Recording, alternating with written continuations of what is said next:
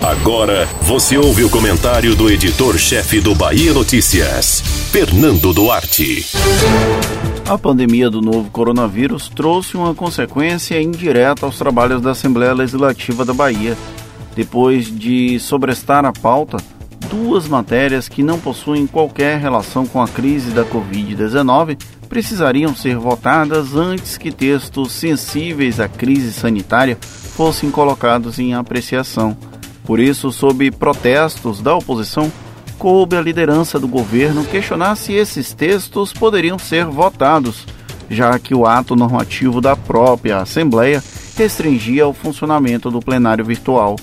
Ou seja, a Covid-19 desacelerou a velocidade com que o governo consegue aprovar textos na casa, principalmente quando os assuntos fogem do tema que deveria dominar a pauta do legislativo estadual. Pelo menos é a expectativa que se cria a partir do momento em que a Assembleia, em tese, restringe as votações à distância à temática do coronavírus. Esse foi um dos calos que levou os oposicionistas a atrasarem a votação do texto sobre o abono permanência e a regulamentação do fundo da Procuradoria-Geral do Estado. Cabe ao governo recuar ou não. O governador Rui Costa nunca pareceu muito preocupado com a repercussão negativa das matérias encaminhadas pelo executivo, tanto que em janeiro convocou a Assembleia extraordinariamente para votar a reforma da Previdência, cuja votação aconteceu no dia 31 de janeiro em uma polêmica sessão, com direito a um suposto servidor com arma em punho ameaçando um deputado. Para usar uma expressão bem popular nas redes sociais, os parlamentares que lutem para evitar uma reação contrária. A Bahia não pode parar, o legislativo também. No entanto, alguns textos que deveriam ser debatidos com a participação de interessados, a exemplo dos dois que atualmente sobrestam a pauta, que impactam diversos servidores, podem ser votados a toque de caixa sem necessariamente atender ao interesse público.